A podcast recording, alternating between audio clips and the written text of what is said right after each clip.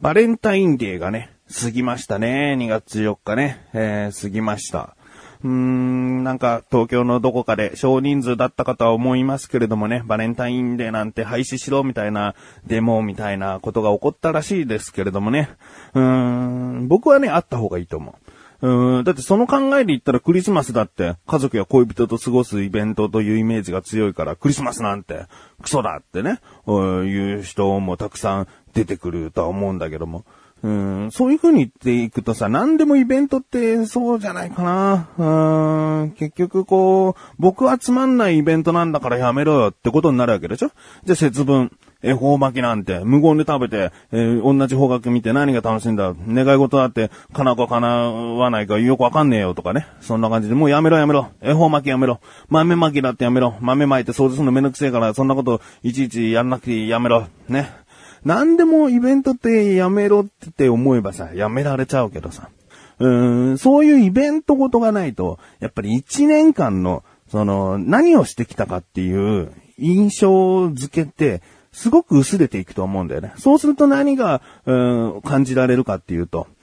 早く死んじゃったなって、その一生を終えた時に思う気がするな。何かたくさんのイベントごとがあって、僕はこんなイベントやらなかったけども、これは盛大にやったなとかさ、なんかこう自分の中で、えー、楽しかったものっていうのが色々とあったと思うんだよね。その中で、まあ、楽しかったことが強く印象に残ったり、とても辛かったことが強く印象に残ったりっていう波があるからこそ、この、人生長く振り返られるような気がする。うん。だから、そういった自分にとって辛いイベント、辛い時期が来るとしてもね、えー、そこを乗り越えたり、えー、そこを何でごまかしたとか、えー、どう対処したとか、そういうことが、え自分の人生を振り返った時に、いろんな意味で楽しめるんじゃないかなと思うんですよね。えー、まあ結局ね、そういうデモをした人たちっていうのはそれをしたことによるね、えイベントっていうのができたと思うので、えー、まあ、自由にね、やったらいいのかなと思うんだよね。うん。人に迷惑をかけなければね。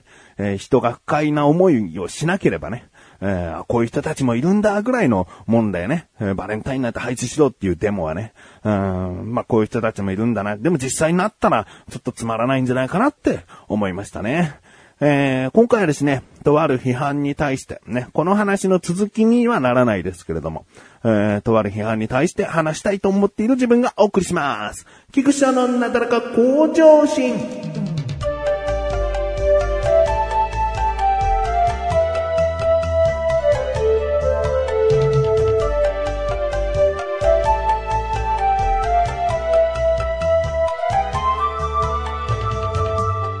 えー、うちのかみさんはですね、相変わらず韓国語の勉強をしております。うん、今ね、悩んでいそうなことがですね、あの、神さんはもともと日常会話が韓国語が普通に喋りたいっていうところから勉強し始めたんですね。で、僕がせっかく勉強するなら資格とかも目指した方がいいんじゃないってこう気軽に言ったせいでですね、あ、そうか、じゃあその、うん、何々検定っていうね、韓国語に対しての資格を取ろうっていうことで、そういった資料を買ってきたり勉強し始めたんですけれども、どうやらこうやることが違うみたいなんだよね。やっぱり日常的に話したいんであれば、こういう練習をずっと続けていった方がいいし、でも、その試験を受けるために対策を練らなきゃいけないってなったら、やっぱりそういったことに集中した勉強になるわけだよね。で、そんな中ですね、あのー、まあ、神さん、ママ友の中に韓国語にね、えー、強い人いるんですけれども、それでもやっぱりこう自分の今の勉強はどうなのか、もっと効率のいい勉強方法はあるのか、えー、自分が今どのレベルまで来てるのか試してみたいとか、なんかそういう気持ちがね、まあふつふつと湧いてきたみたいで。で、ネットでですね、あのー、韓国好きが集まる女子会っていうものが、えー、ネットのとあるね、サイトに載っていて、で、これに参加したいと。うん。まあ僕はそれを見てですね、ああ、いいんじゃないの？せっかくね、勉強して頑張っているわけだから、まあそういった人たちに、教えてもらったり、え、自分のしたいことをね、えー、してきたらいいんじゃないかなと思って行ってきなというふうに言ったんですね。で、それに行って帰ってきたらですね、すごくね、あの、いろいろな刺激を受けて帰ってきたみたいで、えー、今後ですね、あの、新大久保ね、えー、僕も神さんと行きたいなと。うん、韓国料理ってね、やっぱり美味しいからね。うん、こんな料理がある、あんな料理がある。これ韓国語だけど何の料理なんだろうって言った時にね、神さんがこう教えてくれて、ああ、そうなんだ。肉なのかとかね、え、魚介なのか。じゃあそれ食べようっていう、この、行ってより楽しめるような気がするんでね、えー、その日を楽しみにしたいなと思っているんですけれどもね。こういった話をした時にですね、あのー、どうなんですかね、聞いてらっしゃる方の中にももしかしたらいるかもしれないけれども、世間的にもね、その日本と韓国っていうね、あのー、壁というか、争いというかね、そういったものがずっと続いてますよね。えー、なので、韓国を異様に嫌う日本人、ね、日本を異様に嫌う韓国人というのがね、えー、いるわけですね。えー、僕はですね、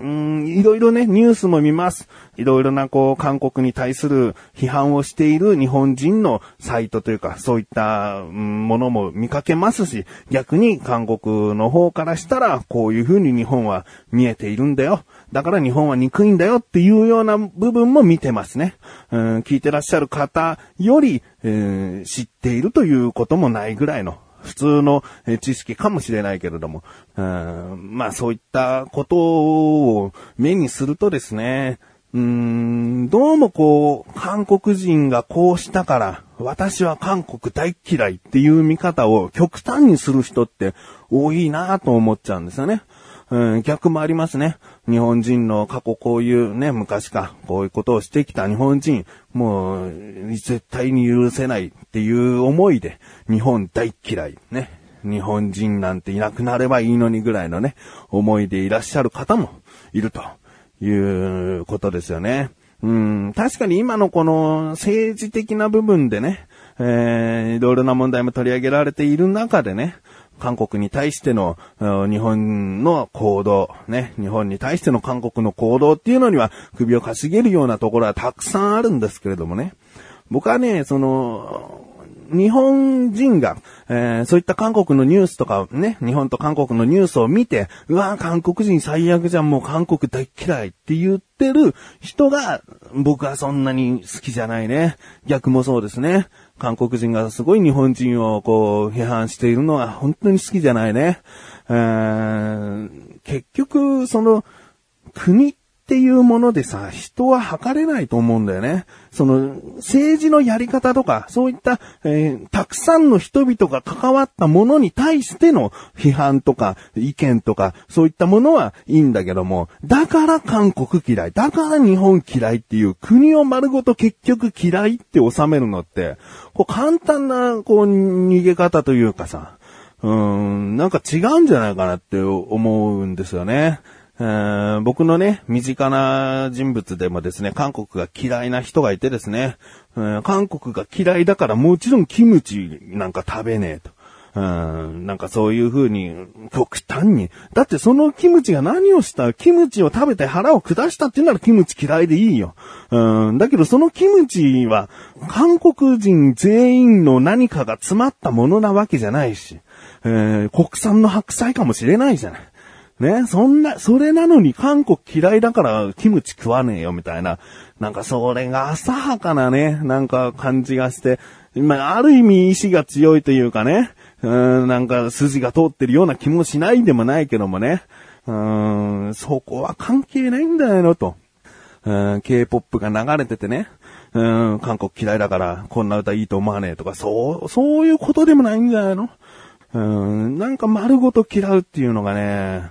うん、違う気がするんだよな。うん、直接韓国人に何かされたのかよってね。いや、何かされた人がじゃあそう批判してもいいのかって言ったら、まあそうでもなくてね、その何かしてきたその人間が悪いわけだよね。こう韓国人であろうと日本人であろうと、その何かをした奴が悪いであって、その、日本はこういう思想なんだって別に韓国に対しての考え方を植え付けられて生きてないからね。で、逆に韓国はじゃあどうなのかっていうと、僕ニュースで見たから、これが事実なのか、ちょっと捏造を入れてるのかどうか知らないけれどもね、少し前にこうテレビで見た時に、とある学校で日本の国旗を書いて、えー、その、小学校ですよ。小学校で日本の国旗とかなんか日本の何かを書いて、で、それをみんなで、なんかぐしゃぐしゃぐしゃってこう、踏みつけましょう。日本なんてダメですよ、みたいな教育をしているのをテレビで見かけた時にね、僕はこりゃひどいと思ったんですよね。うん、そういうことをするから、無意識に、逆にだからそういうことが洗脳につながるような気がしてね。日本人、日本っていうのはダメなんで、日本嫌いで生きていかなきゃいけないんだっていうのがもう無意識に、こう、刷り込まれちゃったりもするから。うーん、だからね、僕はワンピースのさ、魚人島編を本当にじっくり読んでほしいと思うな。その、過去に何かがあった、それをずっと子供に教え続けていくっていうのは、いい、どうなんだっていう。そういった内容がちゃんと入ってるわけですよ。だからワンピースのね、魚人島編は、僕は世界中の人が見れば、うーん、少し何かこう、各々の考え方変わっていくんじゃないかなと思うんだよね。えー、で、僕この別にワンピースの話で締めようと思ってるわけじゃなくてね。やっぱり何がこの日本嫌い、韓国嫌いって丸ごと嫌いっていう風にすることが良くないかって言いたいかっていうとですね、結局神さんが韓国語を勉強していることを、その、言えない相手ができてくるわけですよ。そのキムチ嫌いって言ったね。その身近な存在の人間がに対してね。僕の妻は韓国語を勉強しているんですよって言えないよね。だって、すげえなんか変な目で見てくるような気がして言えなくなるし、ネットでもそういえばあったな。あのー、日本人の女性が、まあ日本人の男性と付き合ってて、で、あの、女性が韓国人のとあるおばさんがとてもよくしてくれたことがあったんだよっていう話をただその彼氏にしたら、彼氏がとっても韓国嫌いな人間で、お前なんでそんなこと言うんだと。え？もしかしてお前韓国人なんじゃねえのかって言われて、だったらどうなの？別に日本人なんで、純日本人の彼女なんだけど、だったらどうなのって言ったところ、だったらどうなのっていうのが、韓国人だけど、それがどうしたのっていうように、彼氏がなんか間違った風に捉えちゃったみたいで、喧嘩して、結局女性の方から彼氏を振ったらしいんですけどね。そういうこともあるらしいんですよね。だ結局、その本当にいい人は日本にも韓国にもいるわけで、国を嫌う、いちいちそういう風に言ってることで悲しむ人がいるわけだよ。うん、神さんのように韓国語を勉強している人とか、あと、韓国の人が日本で結婚して、韓国人として生きているという人、日本人で韓国人の方と結婚して、今韓国に住んでいる人、そういう人たちがいちいち悲しむ、苦しむよっていう、うん嫌うということをね、発することで悲しむ辛い思いをする人がいるんだよってことをですね、分かっていただきたいな。もし本当に韓国嫌い、日本嫌いっていう人がね、聞いていた場合、まあ、韓国人の方がこの番組聞いてる可能性は、うん、なかなか低いとは思うんだけれども、まあ、日本嫌いというね、人がね、いた場合、それを声を大にしていちいち言わなくていい。えー、言うことであなたに対して言えないことが出てくる周りの人たちがいるかもしれないよと。辛い思いをしている人がいるかもしれないよということをですね。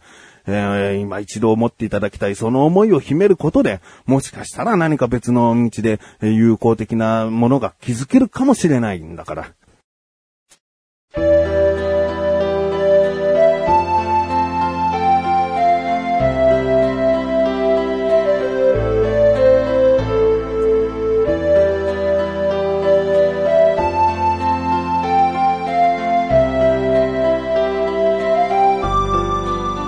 エンディングでーすえー、僕のね、えー、もう、バカが露呈するような薄っぺらい話と感じた方もね、いるかもしれない。いやいや、こういうことが歴史的にあってっていうね、なんかいろいろな角度からの話あるとは思うんだけれどもね。まあ僕が今回そういう風に思ったという話なだけで、えー、すごく腹立ったという方はですね、スルーしていただきたい。これに対して意見を述べられても僕は討論する気はそんなにないです。えー、一日本人がこう思っているよというだけの、いや、一人間ね、人間がそう思っているよということなだけです。